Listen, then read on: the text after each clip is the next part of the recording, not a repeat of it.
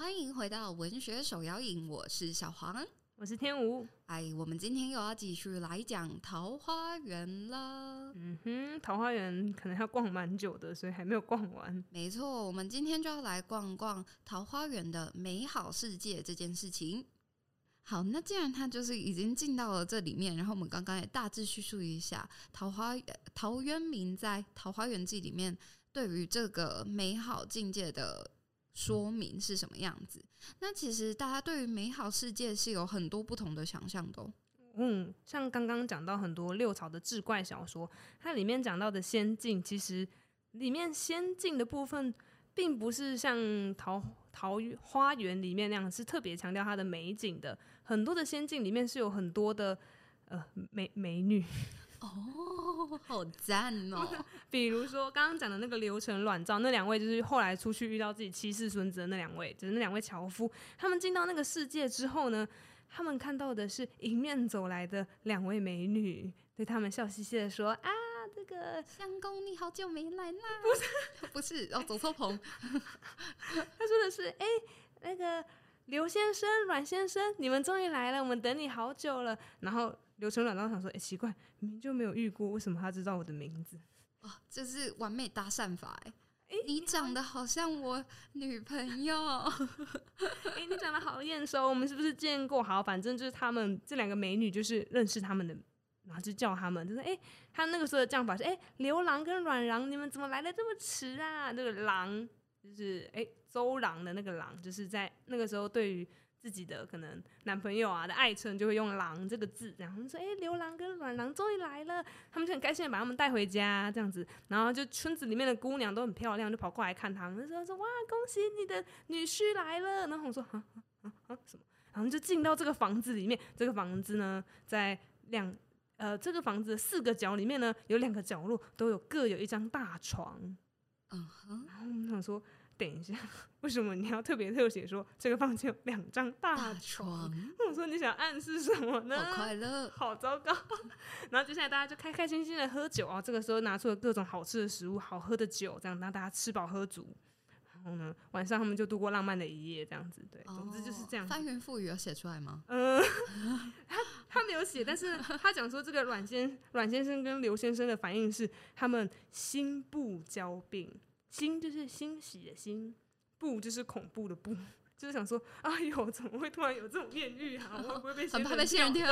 哎，仙人跳就是这个由来吗？哦，是这样吗？我不知道。啊，总之呢，他们就度过了快乐的一夜。然后后来他们说啊，不行啦，大概停了十几天。他们说啊，要回去了，要回去了。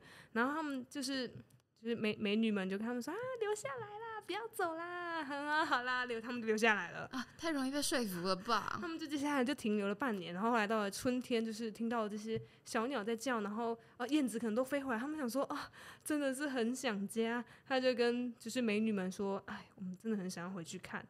嗯，然后美女就说，好，好啦，就是现在再把你们留下来，就是我们的不对了。好啦，路在那边，那边走这样子。他们说，哦，好好好，他们就带着东西，就是带着食物走回去了。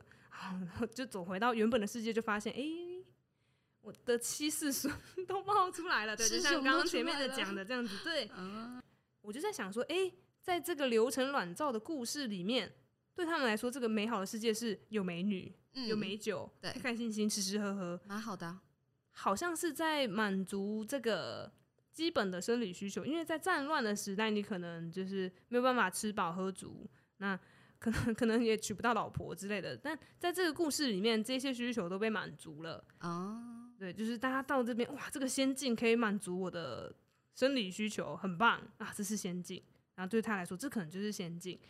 哎，讲到就是类似这种跟跟美女艳遇，但这些美女基本上都不是人类哦，不然是什么？就是刚刚那个流程卵照的遇到的，应该是仙女。哦啊，那真的是仙人，他们才会跳，仙人跳，所以他们才会就是知道说他们的名字吧，不然就可能真的就是搭讪高手。而且这两个姓氏也没有多常见啊，就是也不会随便叫就叫中吧。有可能像是左胸口有绣名字啊，是这意思？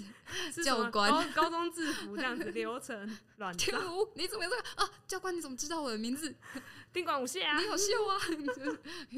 哦不是上面有秀名字，不是，我应该是有神通吧？就啊，你就是流程，你就是软照啊之类的，我不知道。嗯，so ga so ga，所以他们应该是仙人这样子。嗯，而且他们回到人间之后时间不一样，所以应该是仙人啊这样。哦，然后呃，还有一些其他系列是 像冥婚系列，我简称冥婚系列好了。就是呢，哦、大家不要担心，没有鬼故事，就是一个故事。好，这边的话就是，嗯、呃，这些男子们呢会穿越到坟墓里面跟姑娘生小孩，这样子。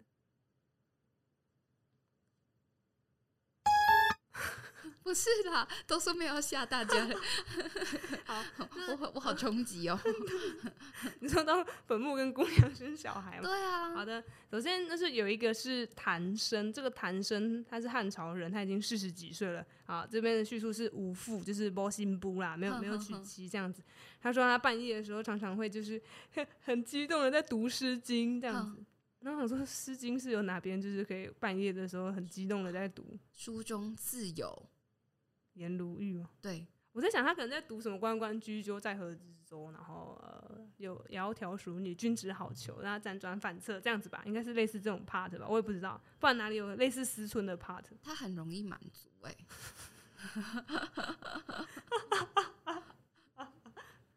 可能也没什么东西可以看吧。我读诗经，好优雅。对啊，好的，但是他就像很激动的在读诗经啊，君子好逑之类的。我不知道他读什么 part，他没有说他读哪一 part。但是呢，夜半的时候就有女子出现了。这个女子的年龄大概是十五、十六岁。哇哦，她长得非常漂亮，衣服很漂亮，衣服很漂亮，脸很漂亮，天下无双。他就跟他说：“嗨，我们来当夫妻吧。”太快了吧！中间那些部分呢？总之呢，他就跟他说：“嘿，我们来当夫妻吧，就是这样子哦。”我说：“嗯，我就是来当你的太太的，来吧，来吧，这样子。”好，总之他们就变夫妻。但他有跟他叮咛一句话。他说：“哦，我跟一般人不一样哦，不可以拿火照我，OK 吗？三年之后才可以拿火照我哦。欸，正常来说，一般人也不会拿火去照他的太太吧？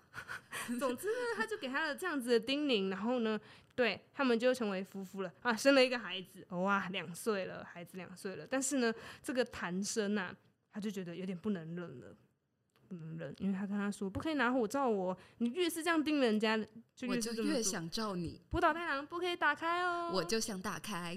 潘朵拉的盒子不可以打开哦，我就想打开。第十道门不可以打开哦，我就想打开。但是他觉得谭生就真的忍不住了，他就有一天趁着他太太就会突然从天而降的太太睡觉的时候呢，他就从后面偷偷的拿火把照他，他就看到。他的腰以上已经有生出肉了，像人一样。可是他的腰以下还是骨头。哇！没想到有一天可以用到这个音效。对，大家不要不要害怕，呃，会不害怕吗？还是大家其实会害怕？然后这个这个他的太太就醒来了，就跟他说：“你居然就这样子做，就是我跟你说不要照我，我就。”我就好不容易快要可以重生了，啊，你就再忍一年是不行吗？你居然这样照我，啊，很生气啊！坦诚就一直哭，拍谁啦？拍谁？拍谁？拍谁？他的情绪好复杂，他在哭什么？对啊，明明就他自己做的，反正他说、对不起啊，对不起啊，哭哭哭哭。然后但是呢，那个太太就跟他说，嗯，好，我这样子之后就不可以跟你。不可以再跟你在一起，但是呢，我想你这么穷，应该是养不起我们的小孩啦。所以呢，来，你跟我来，我去，我去送你一点东西，这样子。好，这个谭生就跟着他，就是跑过去了。他们去到了一个美丽的华堂，哇，里面好漂亮哦。这个呢，他太太就拿了一件珠袍给他，珠袍应该就是用，应该是珍珠串成的那种袍子哦，这个一定很贵。好，他就送给他，然后跟他说，哎、欸，拿这个就去之后拿这个拿去卖，可以去。自给自足啦，这样哈，然后他就把谭生的衣角拉了一角撕下来，然后他也没有说什么，他就把它拿走了。好，然后谭生这个家伙就拿着这个猪跑，他拿去市面上卖，然后哦，有一个这个是贵族世家买了它，赚到了千万钱，哦，真的很贵。然后这个贵族世家的这个他是一个被封王的人，他就看到说，哎，奇怪啊，这是我女儿的那个袍子啊。怎么会在市场卖？哪里搞嘞？这一定是盗墓。虾米？哎哎哎，这一定是盗墓。好，他就马上去把谭生抓过来，跟他说：“ 那公这个这个这个是去哪边挖的？你给我从实招来哦。他就说，啊，没有啊，没有啊，是是我太太送给我的。然后大家就很不相信，赶快去把女儿的坟墓打开，哎，就看，哎，奇怪，外面看起来没有被挖过啊，哎，好，结果呢，他就再一直一直把坟墓就是拿开，然后拿到到他的棺木那边，发现他的棺木底下呢有一块衣服的碎片，然后就拿出来拼图比较一下，哎，是谭生身上那块衣服的碎片哦。然后呢，就说：“诶，奇怪哦。”然后那谭生就说：“ 那是我的儿子。”然后跟跟你女儿生的儿子，然后把小孩抱过来看，诶，还真的长得有像我女儿哦。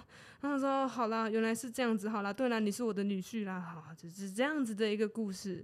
好，所以简单的一句话来说，就是，呃，坟墓里面的小姐跑出来跟我结婚，然后生了一个儿子，这样。哦，然后再带我去坟墓里面拿宝物，这样。”对，类似这样子的故事，就是这样的故事，大概还有就是个千百折吧，两三折这样子。对对对对对对，还有另外什么卢葱啊，呃，就是姓氏的卢，然后充满的充，然后也是类似这样子的故事。对，就是都会有小姐，就是你可能在山上，哎，莫名的哇，突然来到一个美丽的宫殿呢，哇，里面小姐说跟我结婚呢，哎。然后隔了一阵子之后，就说：“哎，那个这个小姐已经怀孕了，你可以先回去等哈。啊，如果三三年之后，如果是男生，我们就会把这个小孩送给你，这样啊。如果是女生，我们再帮你养，这样。哎，性别性别，这个，嗯、但总之就是他觉得说，哎，有儿子可以让你传宗接代的话，我们再把他送回来给你养哦。对，类似这样的故事。哦，嗯，哇，这些美好世界的想象都非常的肉体。”对，肉体的欢愉也也是很重要，只是，只是他们他们比较多都在肉体里面，跟陶渊明其实不太一样哎。所以陶渊明，我就觉得他对于同时代这些类似的作品，他就做了不一样的选取，对他来说的先进，反而不是可能可以吃饱喝足，而是。他特别拉出那一个，就是想要避开战乱这件事情。嗯嗯，他其实像刚刚我们提到的，就是这些肉体上面的东西会比较偏向个人。嗯，但如果谈到战乱这件事情，他谈的就会是整个社会。我们现在这个社会是充满战乱的，而我所想象的那一个世界，是我们整个社会都在一个非常安静祥和的空间里面。嗯，大家很快乐，然后可以自给自足。对，没错，没错。嗯，觉得他的这个创作意识上面是很明确的，因为呃，之前有看过一个说法是，这种六朝的志怪小说啊，对他们来说，他们觉得他们不是在创作，而是他们觉得他听到这个故事，然后他就觉得哦，这是真的，我把它记录下来。哦，有一个说法是说，是这样子，他们觉得他们就是把听到的事情写下来，这样子。嗯作为一个记录，可是我觉得在陶渊明的《桃花源记》里面，他自己作者的主观的创作意识其实是很明确的，他很明确的去选取同时代的其他作品的一些片段，然后来创作出他想要的、他想要看到的理想世界，他想要看到的仙境是什么样子。我觉得在这个方面，他跟其他的作品在创作意识上面是有很大的区隔的。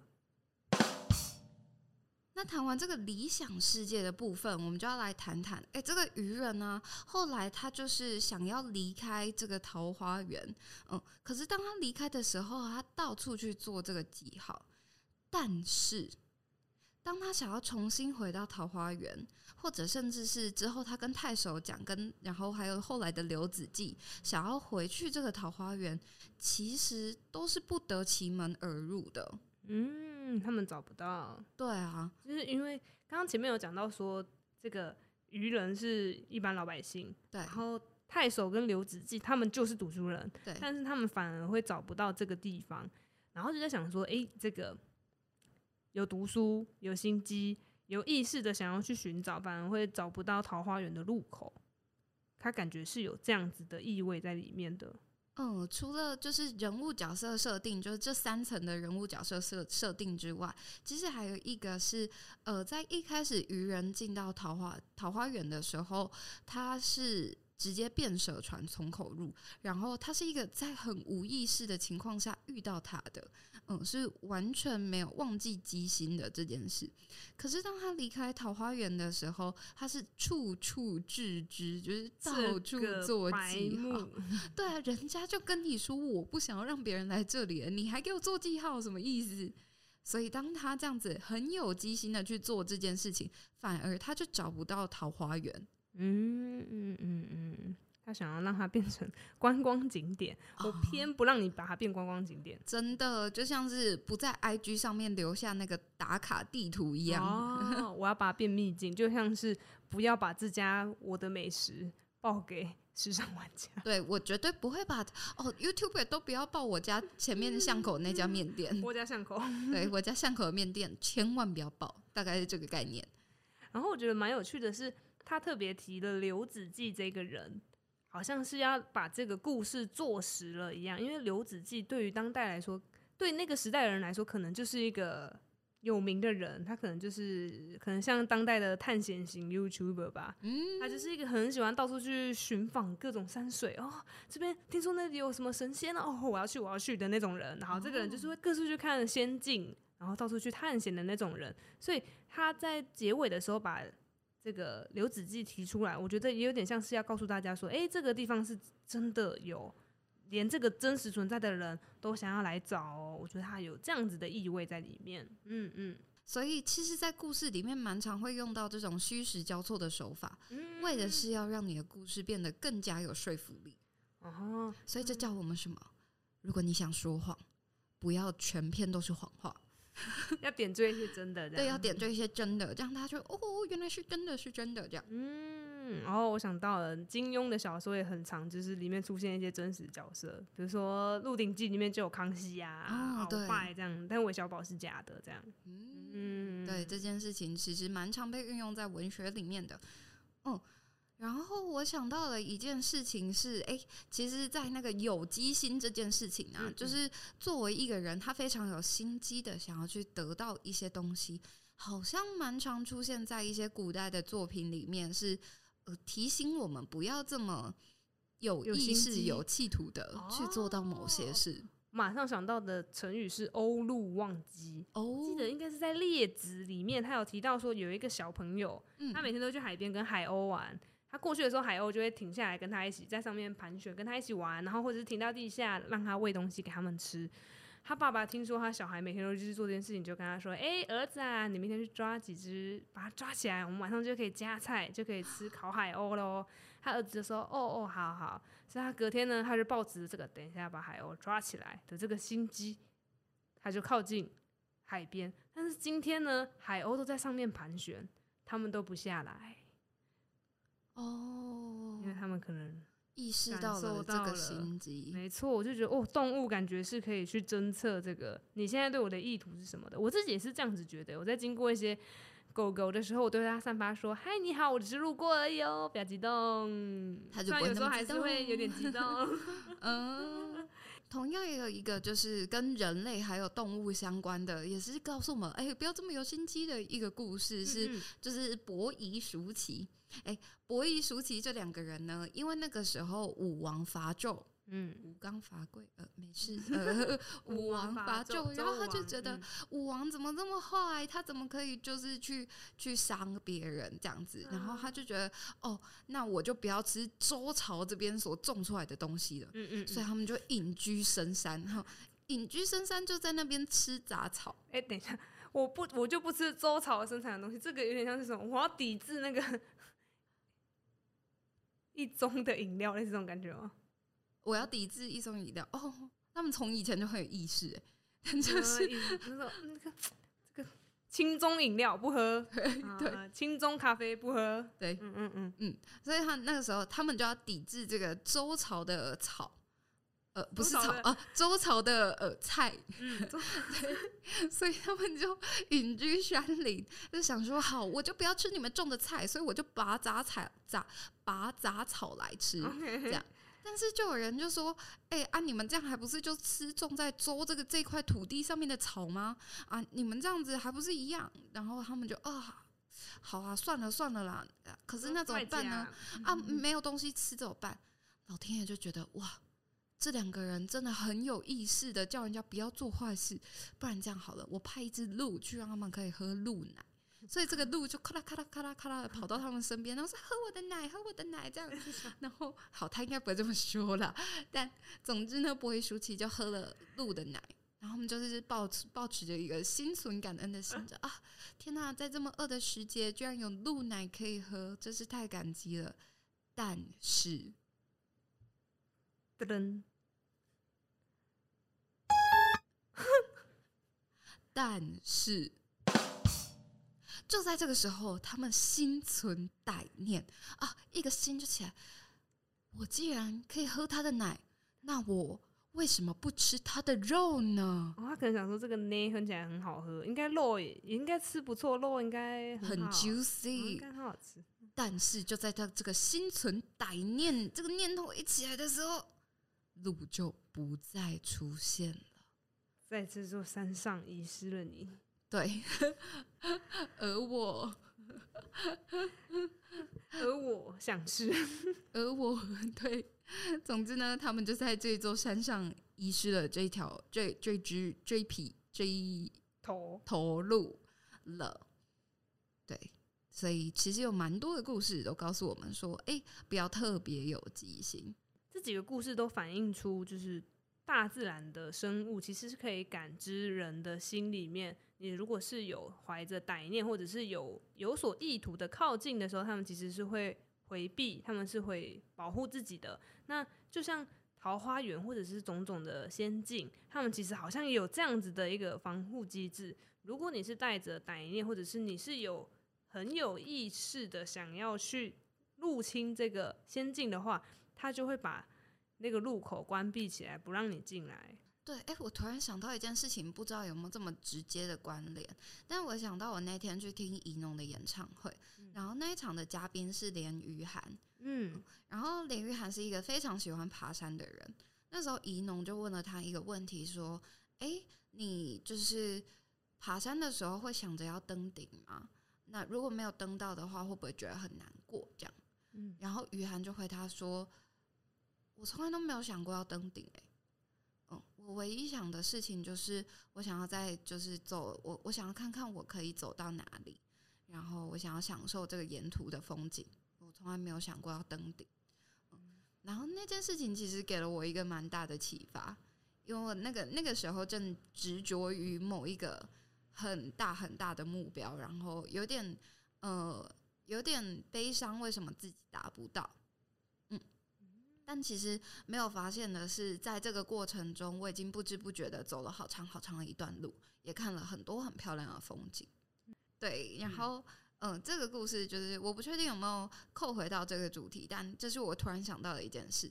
但当然也是有很多人会说，譬如说，呃，在秘密里面，他就跟你说吸引力法则，你要很仔细的去想你想要达到的目标。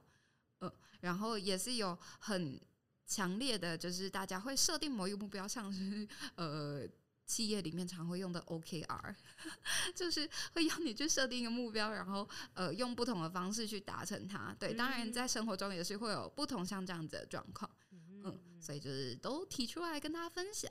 嗯，诶，你刚刚讲到说要不要带着目标去做一件事情，我觉得这在旅行当中好像也是一个蛮有趣的事情。我有一次。要去就是去桃源谷，刚刚说的那个东北角的桃源谷。那我记得我小时候去的印象，就觉得那个地方风很大，然后没什么。所以要再去爬一次桃源谷的时候，我没没有抱持太多的想法，就是没有预期说哦，等下会看到什么东西。我就想说，哦，没关系，就去亲近大自然走走也不错。没有抱持任何目标，跟我们家人一起去了桃源谷的那个，它有一个很大的山坡，我就是沿着那个山坡往上走。那那个山坡的尽头，它其实是一个有点类似海海边的断崖的感觉，所以呢，就走到那个山坡的尽头，往前面一看的时候呢，我就看到了一个海岛。我想说，哎、原来这里会看到岛哦，因为那天的天气非常好，我完全没有意识到，我这个山坡走上来之后，我会看到这么辽阔的风景。我看到太平洋，我看到远方的云，我看到天气非常好。这跟我以前那次来风很大，然后起大雾，什么都看不到的感觉是完全不一样的。但也就是因为我以前的那个印象就是没有很好，所以我对这边没有保持任何期待。所以今天我看到这么漂亮的风景，我就觉得很惊喜、很意外，觉得哇，这真的是桃花源的那个桃源谷的感觉。他取这个名字，然后今天我像是那个渔人，很意外的发现了这样子一片美景，我那时候就很感动，从此之后对这个地方 好感度激增，就觉得哇，这个地方真的太棒了，它真的是名副其实的桃源谷，这样子觉得这个名字算他没取错。但其实，在 IG 上面有很多的 打卡秘境，是吗？对，很多神秘的打卡秘境。欸、桃花源如果那个时代有就是 IG 的话，呃、它应该就已经被就是打卡秘境打打满了这样。对啊，就是哎、欸，我今天来桃花源了。Hashtag 桃花源，对。Hashtag 好漂亮。Hashtag 桃花，对。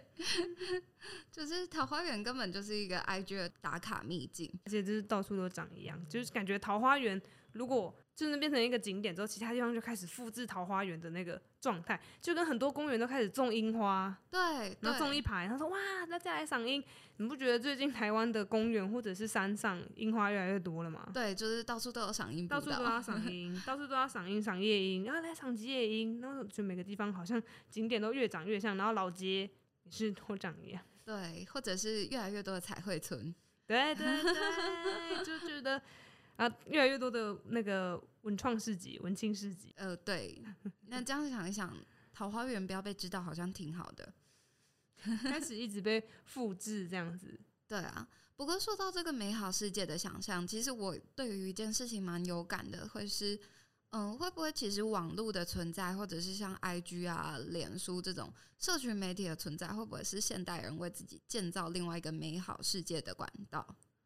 是说他们的桃花源吗？对啊，就是在里面，我可以尽量的。可能我在网络的世界里面，我就是一个很美好的人，我可能不太会犯错。对对哦哦，对我呃每天健身，我可能做不到，但但我可能在网络世界，我就可能会达成所有我在现实生活中可能很难达成的事情。但我可以借由网络这个另外一层的手段去达成这件事情。我拣选我最好的那个样子，然后展现出来。对，那这个在我的这个可能 IG 的账号里面，我展现出来都是我最好的那一面。对，那会不会其实是一个可以创造美好世界的一种方式？哦，IG 变成了是大家逃避现实，然后把最美好的那一面放出来的地方，就像是流程卵照里面，他们最美好的遇到的东西是美酒跟美女。那现代人的桃花源变成是，我不是追求物质的，也不是追求生理的享受，而是我追求的是我要把我自己自我实现，我要把我好的那一面展现出来。哦，所以大家透过不一样的桃花源，网络桃花源跟仙境桃花源，它达成的是不一样层次的需求。对啊，对啊，啊，因为大家现在都吃得饱喝得足，然后 目前我们这边没有战争。所以大家大家对于美好的想象，并不是不要有战争，然后可以吃饱喝足，而是更高层次，他想要去做一些自我实现。哦，我希望我可以展现出我最漂亮的一面，展现出我很在出去玩玩，然后玩的很开心，我展现出我知性的一面。嗯，大家会想要把自己的这样子的美好展现出来。嗯，其实我觉得这件事情算是另外一种幸福欸。就是当我们所需要追求的不是一些很基本、很基本的生理需求的时候，其实这件事情好像蛮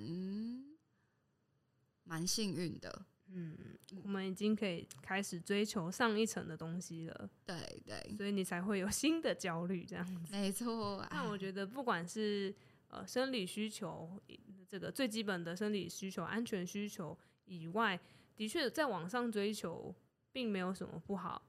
所以，如果有人因此就说你因为这样子觉得自己的形象可能没有符合大众的需求啊，然后你觉得很焦虑，有人会笑你说什么啊，什么杞人忧天啊，怎样？你有吃饱就不错了。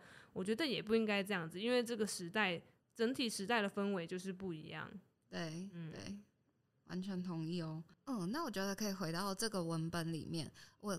一直在思考，为什么那时候到大二大三的时候，再回头看这个文本，会有这么强烈的感受。我在思考有没有可能的是，因为这一切美好，就是那那个渔人在经历过这些美好的事情之后，他再也回不去。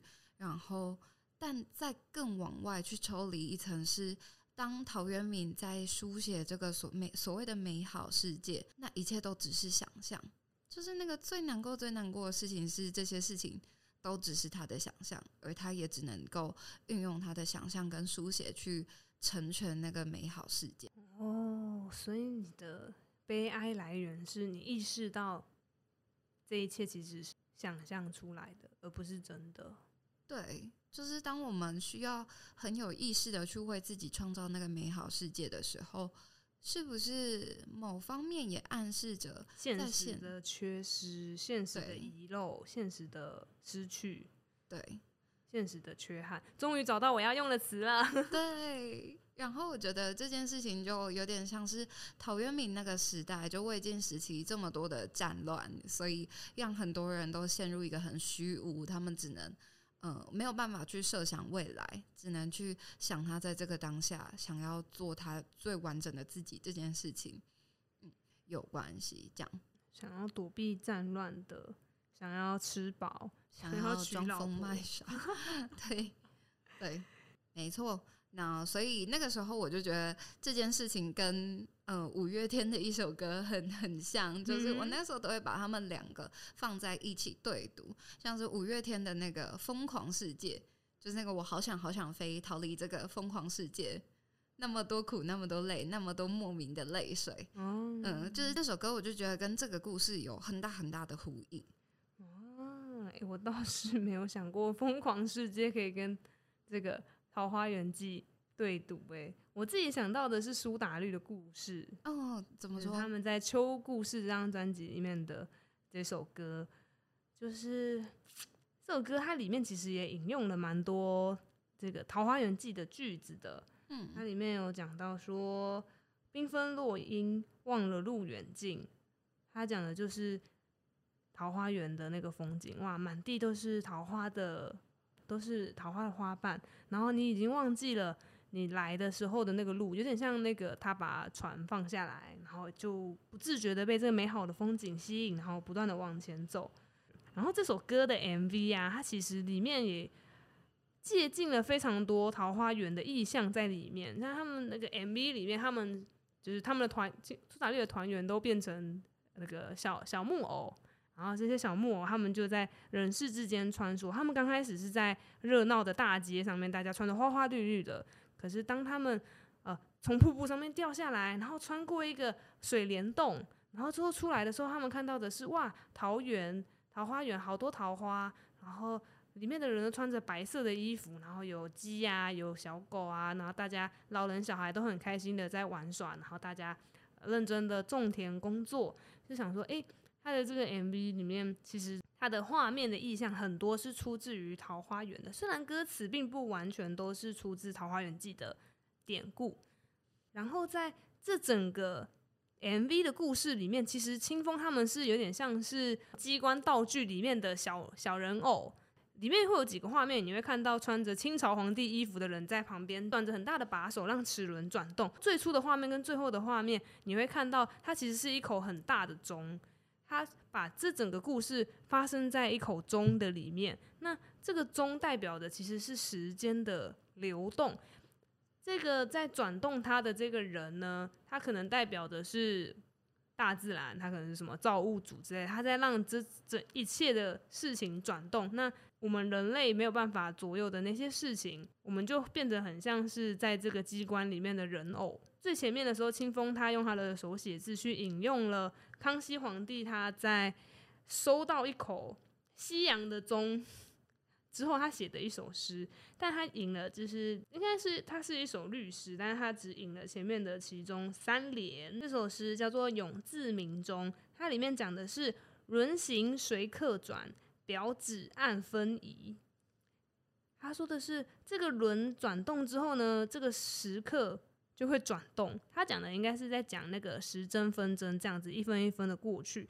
那我这边想到的是，在《桃花源记》里面，他们是里面的人是乃不知有汉，无论魏晋的，他们连纪年都是停止的，他们没有在分朝代的，他们的时间可能就是世纪的经过而已。但是在这个 MV 里面，还有这个康熙的这首诗里面，他们得到了西洋的时钟，在原本。呃，中国的计时其实是用时辰，也就是一个时辰是现在的两个小时那么长。他们顶多切最细的时间就是一刻钟，一刻钟相当于大概十五分钟左右。好，那从这样子的呃干支计时啊，两一个时辰，然后一刻钟这样子的时间区隔，到现在变成是西洋钟传进来之后，一分钟的概念出现了，半小时啊，一个小时。一一天有二十四小时，这样子的概念才出现了。那我就在想说，这个时钟的发明跟西洋历法、西洋的时间的传入，会不会代表的是从你原本的那个时间感，可能你哦一个时辰过了，哦过了一个时辰，到现在你变成说，哎过两个小时了，那个感觉好像是不太一样的。到现在现代人变成是你可能哦等一下赶快去搭捷运，然后还有两分钟这样，你变成是有点争分夺秒的在过生活，我就。在看这个 MV 的，还有看这个康熙写这首诗的时候，我就在想，这个时间的传入对于清朝人来说，也许是一种冲击。也许对康熙，他是一个很愿意呃吸收外来知识的人，对他来说，他可能是觉得哦，我觉得我可以更精准的掌握时间，因为他的最后一句其实，在 MV 里面是消失的，但他其实讲的是清晨勤政务。素问凑章词，他是早上很早就起来，开始要批改奏折，然后就觉得，哎、那个奏折奏折怎么还没有来啊？就是怎么怎么送上来，怎么迟了？就是他他展现的是他勤政很勤劳的一面。但我想的是，对他们来说，你可以把时间更精准的掌握，你反而会更想要把握，你变得会很斤斤计较，你会觉得，哦，我刚好浪费时间，我浪费十五分钟。可是如果你是用时辰的方式在记的话，你相信你那个对时间流逝的感觉其实是很不一样的。我就在想，这个 MV 它其实某一种程度上面用了这样子的康熙的这个《永字铭中》这首诗，在跟《桃花源记》做一个对话，关于时间的流动这件事情，他们有一个很有趣的互动。嗯，这是我自己的解读。好，那我们就进到今天的。灵魂的叩问，今天灵魂叩问听起来比较轻巧，哎，没错，有种桃花流水的感觉。对呀，我就要来问问大家，对你来说，什么是桃花源呢？对你来说，那个理想世界会是什么样子呢？也许可以跟我们描绘看看你所谓的理想世界是什么样貌？可能是有很多的美女，或者是是一个没有战乱的世界，或者是像对我来说，可能就是一个呃吃到饱还不会变胖的世界 之类的。就可能对你来说，那个美好世界是什么样子？然后就蛮可以扣回到，就是我们前面所提到的那个所谓你描绘出来的那个美好世界，可能是你现在正欠缺的东西，所以你才会想要去得到它。对，所以啊，也可以趁这个时候检视一下自己现在最缺乏的是什么。嗯，嗯，然后第二个是呃，这是一个假设啦，就是我们在前面讲到那个变舍船的时候，有说到我们两个人有两派的说法，嗯，一边是说，诶。这个渔人他是主动的舍弃他的船，放弃他最重要的东西，选择走进去看起来很美好、很未知的世界。